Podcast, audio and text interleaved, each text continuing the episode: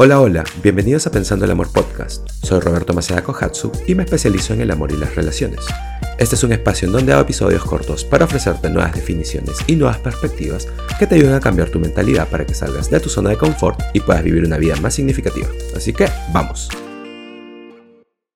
Bueno, esta es la segunda parte de un episodio que normalmente sería solo uno, pero como ya saben, he perdido un poco el ritmo, varias semanas sin poder hacer episodios constantemente con consistencia. Así que poco a poco quiero ir recuperándolo. Eh, pero también como mi podcast normalmente va con episodios de 10 a 20 minutos, eh, tuve que partirlo en dos partes, decidí partirlo en dos partes, así que esta es la segunda. Y se trata de las tres cosas que debes hacer o las tres cosas en las que debes trabajar mientras estás soltero o soltera. La cosa es que me interesó hacer este par de episodios, porque siempre estoy hablando de relaciones y todo eso, pero me puse a pensar en todas esas personas que me escriben y están atravesando una relación que expiró, o solo personas que no están en una relación, o personas que están solteras y no quieren una relación. Y me di cuenta que me había olvidado completamente de todas esas personas. Así que me interesó crear este diálogo sobre estar soltero, soltera, porque eh, creo que, ya sabes, con la sociedad o las amistades o lo que sea, no sé, el mundo, pone este sello en nuestra frente de que si estamos solteros, eh, ya sabes, somos eh, perdedores o somos defectuosos y eso no es verdad. Creo que estar soltero es algo hermoso e increíble y creo que muchas personas que están solteras están constantemente intentando no estar solteras porque no les gusta estar solos, así que quise crear algún tipo de conversación, diálogo para esas personas. Eh, pero si no eres una de esas personas, te prometo que igual vas a sacar algo de este episodio. La tercera cosa, eh, de las tres cosas más importantes que creo que debemos trabajar mientras estamos solteros o solteras, y por si acaso si no has escuchado el episodio anterior, deberías escucharlo para ver cuáles fueron las otras dos. Y como ya sabes, no está en un orden en particular, son solo tres cosas. Eh, pero bueno, la tercera cosa es redefinir todo.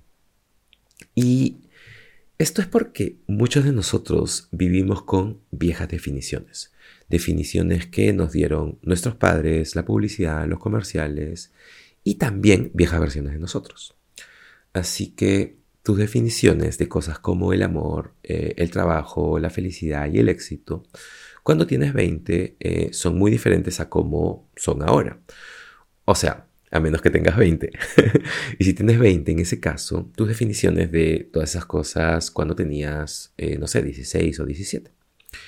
Pero bueno, la idea es que espero que sean diferentes, porque eso significa que has cambiado, que has evolucionado, las cosas a las que les dabas peso han cambiado, lo que es importante para ti ha cambiado, eso significa que estás evolucionando y creciendo.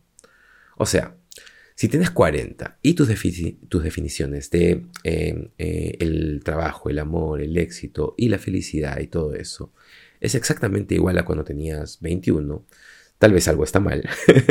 Eh, debe haber algo en tu vida que te haya hecho aventurarte en un viaje en donde empieces a crear nuevas definiciones.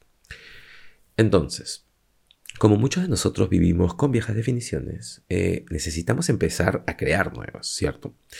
Porque consciente o inconscientemente funcionamos desde esas viejas definiciones. Y creo que así es como caemos en círculos viciosos y patrones poco sanos y sentimos que nuestra vida no está yendo hacia ningún lugar. Terminamos eligiendo las mismas cosas, terminamos eligiendo el mismo tipo de personas y todas esas cosas. Entonces, el amor, el trabajo, la felicidad, el éxito, la salud, ¿cómo defines estas cosas hoy, en el presente? Tu trabajo es significativo para ti. Es así como defines, el, defines el trabajo o defines el trabajo solo como una forma de hacer dinero. ¿Qué es importante para ti cuando se trata del amor? Eh, ¿Cuáles son las cosas que no estás dispuesto a negociar? Eh, ¿Pones el peso en cosas diferentes hoy en día? ¿Y qué hay cuando se trata de la salud y lo saludable? ¿Qué significa para ti hoy? Qué significa para ti el éxito, eh, lo mides con la cantidad de cifras en tu cuenta bancaria o significa algo completamente diferente. Y bueno, mis definiciones definitivamente han cambiado. Y uso todos estos temas en específico porque son las piezas más grandes que componen nuestras vidas. El trabajo porque pasamos muchísimo tiempo ahí. Por supuesto el amor y esta idea de cómo se ve ser feliz. Y la salud y el éxito.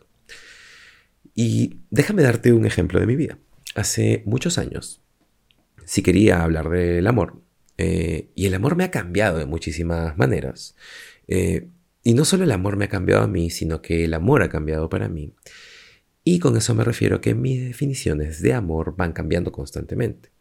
Y creo que esa eh, es la cosa con el amor, siempre está cambiando, ¿cierto? Siempre está cambiando dependiendo de a quién amamos, eh, cómo amamos, lo que aprendimos del amor y todo eso. Creo que el amor es como esta cosa que vive y respira. Entonces no creo que solo exista o encaje en una sola definición. Así que solo con eso, solo con ver el amor de esa manera, es de pronto, eh, ya, es, ya es en sí mismo una nueva definición, al menos para mí. Pero hoy en día, el amor para mí significa poder mirarte a ti mismo, poder aceptar a alguien completamente con la mejor de tus habilidades o las habilidades posibles eh, para ti. Eh, sostener en lugar de intentar agarrar, animar o alentar, eh, pero el amor, sobre todo, y también, significa tener tu propia vida. Y estoy seguro que has experimentado esto hace algunos años, eh, en tus 20 probablemente. El amor significaba perderte a ti mismo en alguien, ¿cierto? Y el sentimiento de eso es tan poderoso y entonces cuando crecemos tendemos a intentar perseguir ese sentimiento hasta que logras darte cuenta que, aunque ese sentimiento es muy poderoso, no es sano. Y confundimos ese sentimiento con atracción. Entonces, el amor significa tener tu propia vida. El amor significa ver la verdadera esencia de la persona que eliges amar. Eh, y creo que esto es muy importante porque solemos juzgar a las personas con lo que hacen y o cómo se visten o cómo nos tratan y todo eso. Y por supuesto que eso es justo porque queremos a alguien que nos trate de la manera en que queremos que nos traten y todo eso, pero ver la esencia de quién es alguien realmente es poder ver su espíritu y poder enamorarte de alguien en lugar de solo eh, hacerlo por cómo se ve o el humor o los ojos bonitos o lo que sea. Entonces, creo que el amor es algo mucho más profundo que solo la piel. Realmente creo en el poco a poco hoy en día eh, ir atravesando capas, eh, porque antes yo pensaba que el amor se trataba del rayo, de la explosión de sentimientos, así que eso ha cambiado para mí. Y escúchame, realmente pienso que mis definiciones van a cambiar nuevamente mientras viva nuevas experiencias en el amor y, eh, y aprenda de mí mismo y cómo amo y todo eso. Entonces, cuando trabajas en ti mismo, eh, o sea, o si estás haciéndolo actualmente, las nuevas definiciones son cruciales. Así que vuelve a examinar tus definiciones. Eh, y ese fue solo un ejemplo usando el amor. Así que, ¿cuál es tu definición de amor?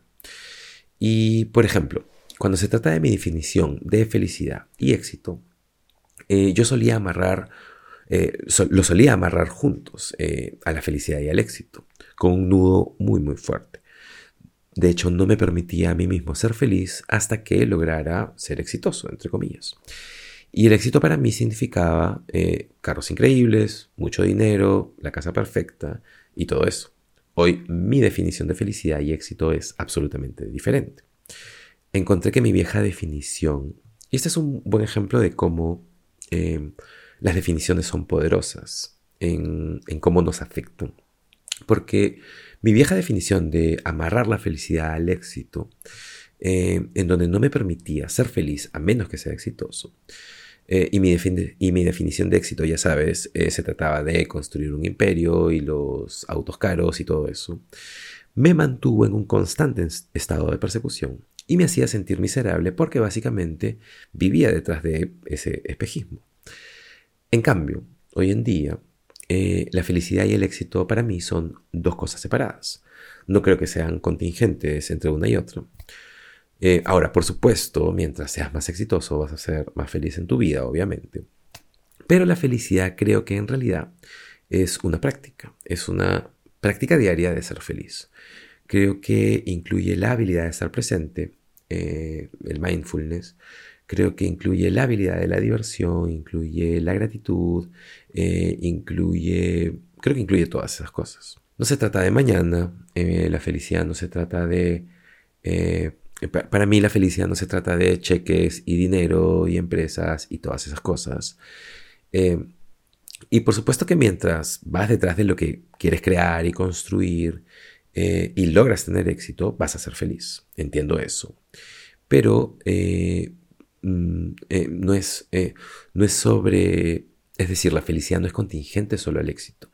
Y creo que ese es uno de los más grandes cambios en mi definición de felicidad.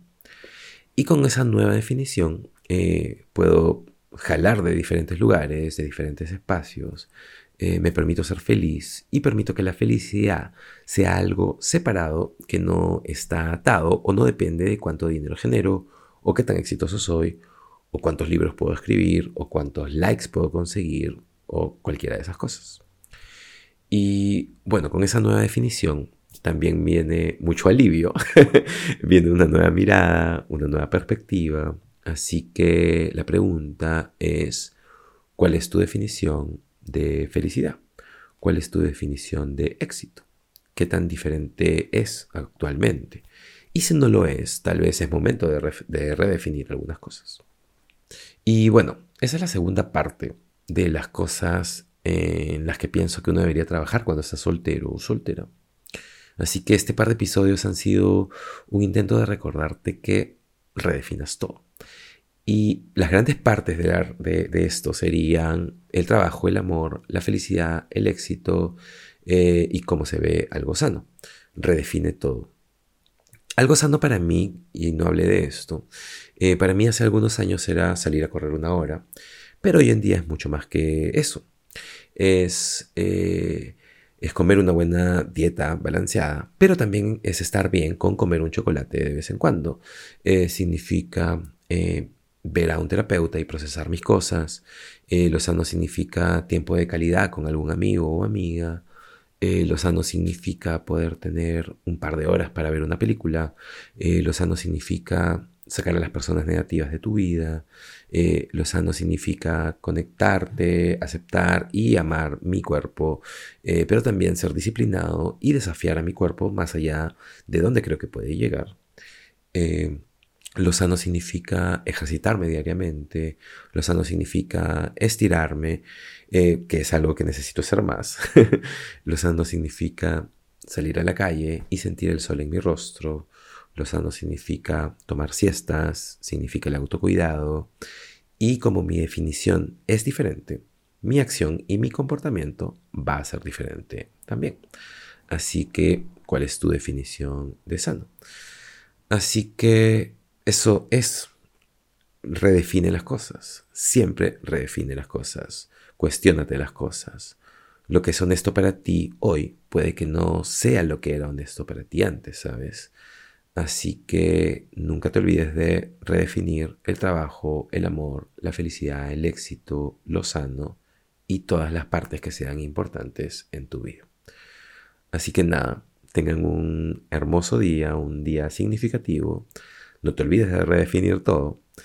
Y no te olvides de compartirle a alguien que creas que le puede gustar el podcast. Y nada, gracias por estar aquí y nos vemos en el siguiente episodio de Pensando el Amor Podcast. Chao.